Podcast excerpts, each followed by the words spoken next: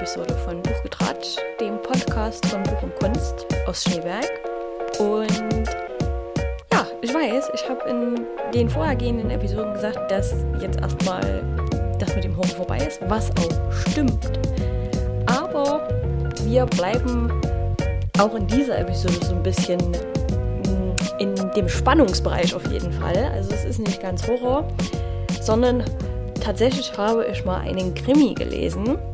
Also nicht gelesen, es war wieder ein Hörbuch, weil es war ein langes und ein dickes Buch. Und davor habe ich ja, wie wir alle wissen, ein bisschen Angst. Und deswegen habe ich da einfach das Hörbuch angehört. Und zwar habe ich das neue Buch von Stephen King angehört. Holly.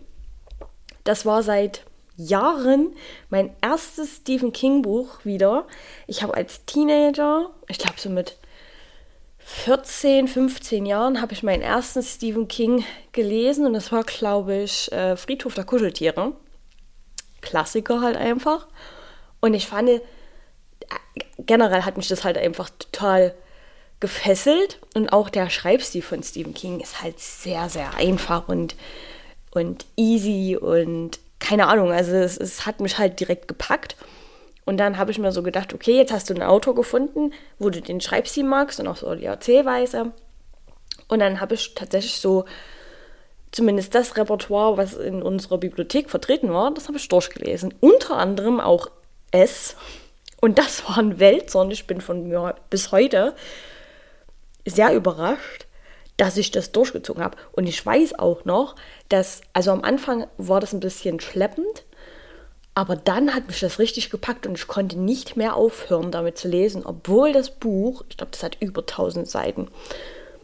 Ich weiß nicht wie viel, aber das habe ich gesuchtet, das Buch. Ohne Mist. Da habe ich wirklich tagelang nur gelesen. Da habe ich nichts anderes gemacht. Und dann habe ich auch, das war eigentlich so mein zweites dickes Buch, was ich jemals gelesen habe. Es war auch ein Stephen King. Ähm, und ich glaube, das hieß, ich weiß gar nicht, ob das tatsächlich auch in Deutsch so hieß, aber ich glaube schon. Jedenfalls gab es auch eine Serie von.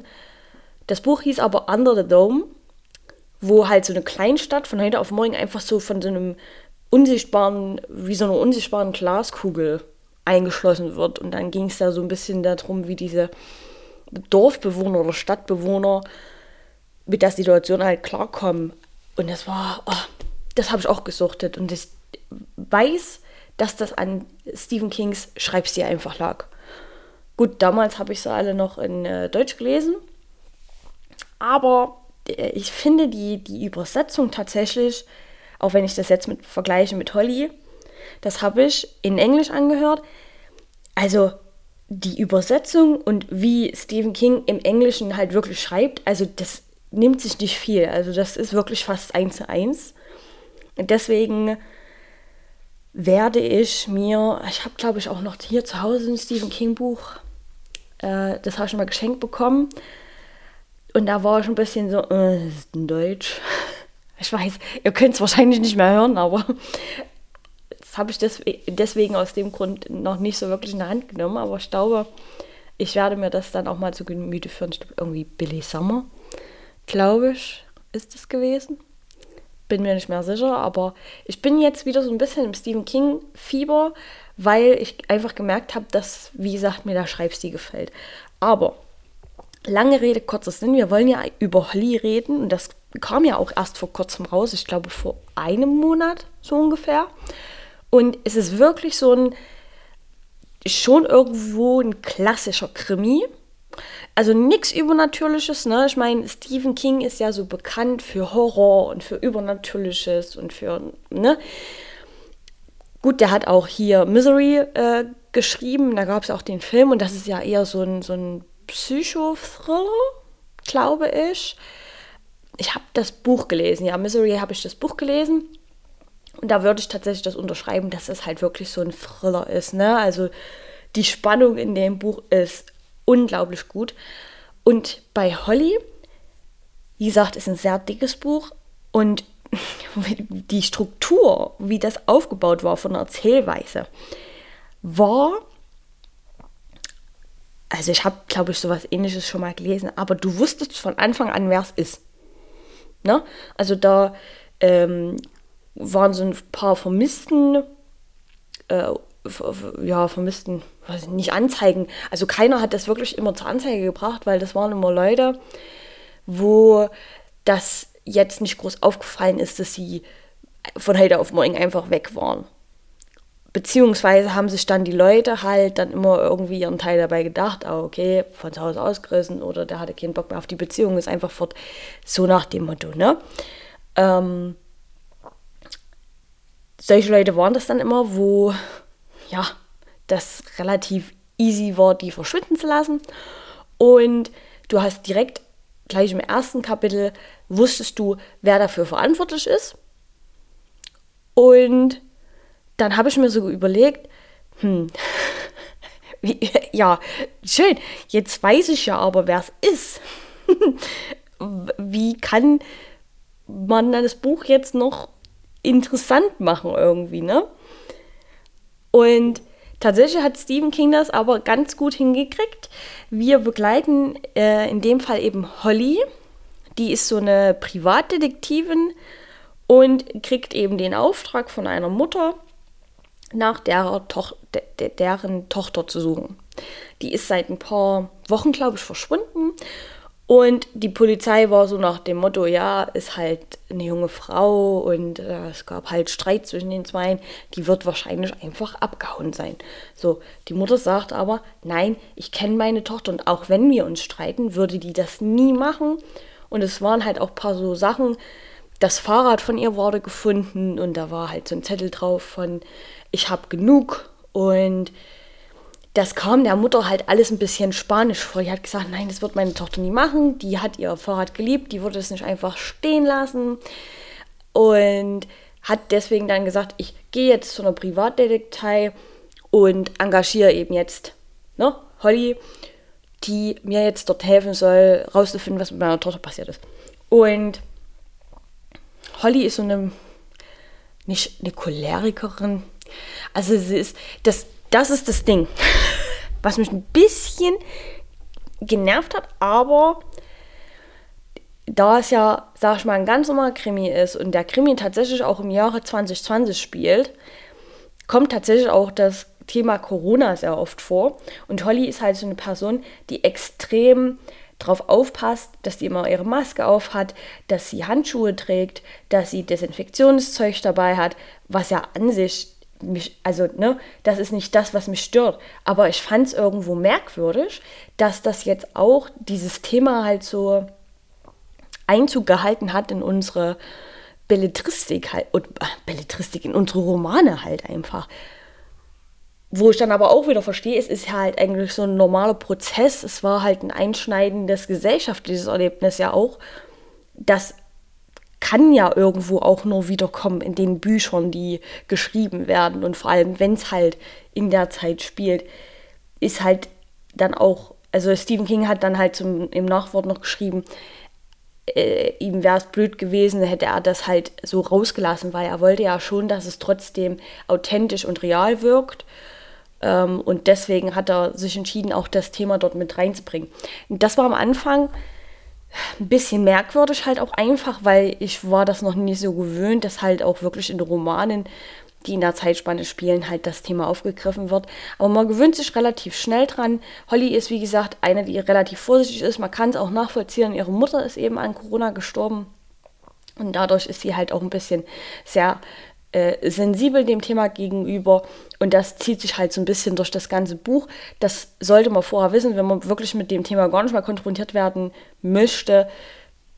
Ja, dann ist das Buch natürlich nichts für, für einen, aber es ist halt, wie ich schon sagte, es war ein einschneidendes gesellschaftliches und auch politisches Thema und deswegen taucht es auch in dem Buch auf und es ist halt auch, er hat es relativ gut hingekriegt, so die ganzen verschiedenen Meinungen um dieses Thema auch so ein bisschen in seine Figuren einzubringen, ohne dass er, dass man selber merkt, was seine eigen, eigene Meinung ist. Und das fand ich gut, weil er wirklich halt da so sämtliche Meinungen und, und äh,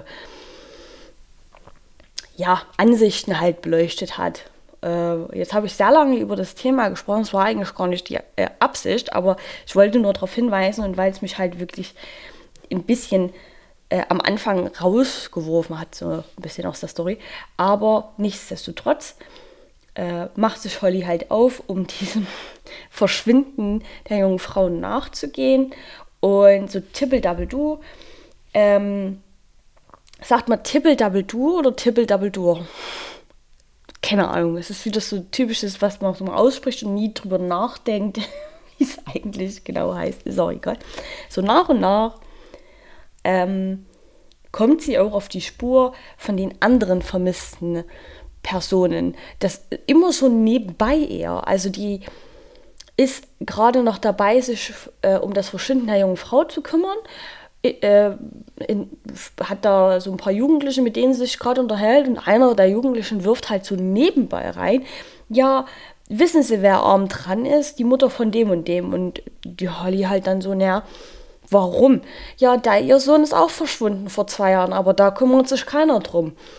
Und so kommt sie dann zu einem zweiten Fall, wo sie sich, ich glaube nicht sie, sondern halt einer von ihren Kollegen dann mit, der, mit dieser Mutter trifft. Und ja, der Sohn ist auch verschwunden in dem gleichen Gebiet wie eben auch die andere Tochter, also die Tochter von einer anderen Frau. Und dann kommt noch ein Fall hinzu und alle sind in demselben mm, Umkreis halt passiert, wo halt Holly sagt, das kann Zufall sein ist aber eher unwahrscheinlich. Und sie kommt dann halt so nach und nach so ein bisschen drauf, dass das wahrscheinlich ein Serienkiller ist.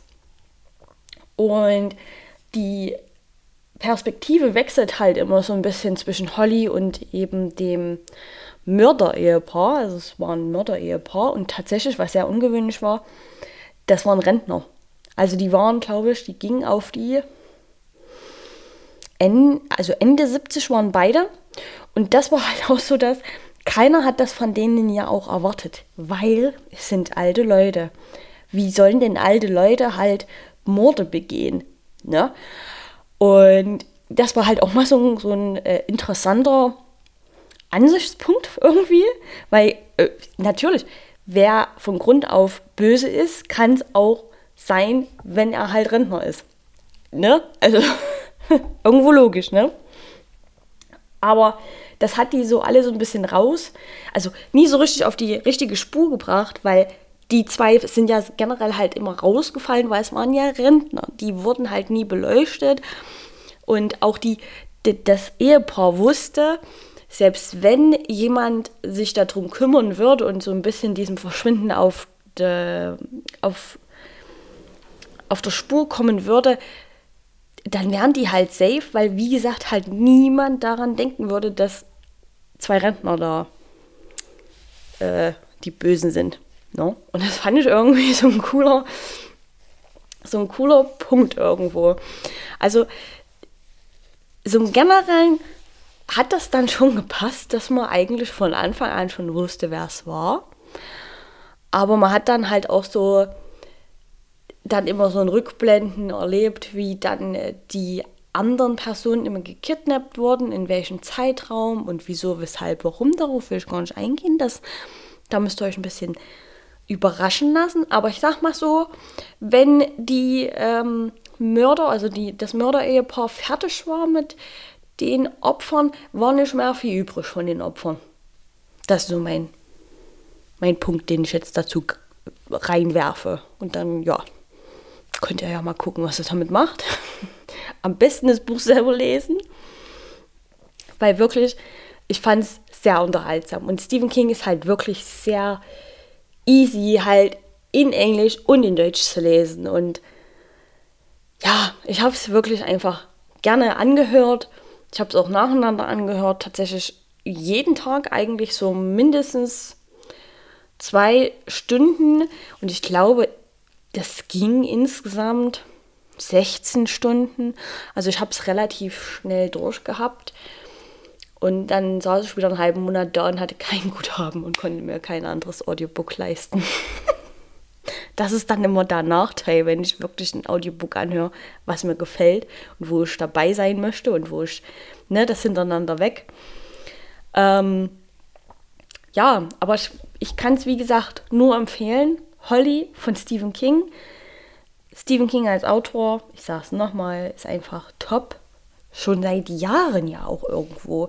Klar hat er immer mal ein paar Flops gehabt und die jetzt nicht so geil waren, aber so seine, seine, sagt man dann Bibliografie? Ich glaube, ne? Die ist schon, die, das, das kann sich sehen lassen auf jeden Fall, ne? Deswegen habe ich mir tatsächlich auch vorgenommen, weiß nicht, wann ich das mache, das habe ich schon seit Jahren vor, dass ich nochmal S lese. Weil einfach dieses Buch hat mich so geprägt in meiner Teenagerzeit tatsächlich. Ich weiß, dass ich das gelesen hatte und dann war ich fertig. Und ich glaube, ihr kennt das auch, wenn man mit einem Buch fertig ist, was einen so richtig mitgerissen hat und so richtig. Man hat sich als Teil des Buches gefühlt. Und dann ist das zu Ende und dann sitzt man da und denkt sich so: Ja, und wie geht's jetzt weiter? Was soll ich denn jetzt lesen? ich kann doch jetzt nichts Neues lesen, nichts anderes lesen. Man fühlt sich irgendwie so ein bisschen verloren. Und das war so das erste Mal, dass ich das in meinem Leseleben, sag ich jetzt mal, so gefühlt habe, dass ich dann einfach, ich habe das Buch zugemacht, ich war fertig und dann dachte ich mir so, ja toll, jetzt kann ich ja nichts mehr lesen, weil mich kein Buch mehr so begeistern wird. Ich glaube, das kennen einige von euch. Da gibt es auch, bei BookTok gab es da mal so einen so Begriff dafür. Den habe ich aber vergessen, weil, ja, keine Ahnung, das war auch bloß ein erfundenes Wort, glaube ich. aber, wie gesagt, ich denke, da äh, das Gefühl kennen viele und deswegen, das, das, hat halt wirklich viel, das steckt halt so bei mir drin, dass das S von Stephen King ist so mein, mein Buch, was mir so die Lesewelt eröffnet hat irgendwo. Ja jetzt wisst ihr auch, welches Buch da eben mein Auslöser war. Und ich möchte auch gar nicht mehr weiter viel darüber erzählen, über das Buch, weil ich wirklich einfach, ja, ich finde, dass das Buch spricht für sich selber und das kann wirklich jeder lesen, bin ich der Meinung. Also so, selbst wenn man eigentlich nicht so den Krimi mag, ich bin eigentlich auch kein Krimi-Leser, ich lese ungern Krimis, aber bei Stephen King mache ich eine Ausnahme und die war echt gut. Genau. ja, dann sind wir auch schon wieder fertig mit unserer Podcast-Episode hier. Ich hoffe, sie hat euch gefallen. Ich hoffe, ihr habt ein bisschen Anreiz bekommen, selber Holly zu lesen. Und ja, wünsche euch jetzt einfach noch einen schönen Abend, eine schöne Nacht, einen schönen Tag, wann auch immer ihr den Podcast hört. Und wir hören uns dann auf jeden Fall in der nächsten Folge wieder, wenn ihr möchtet.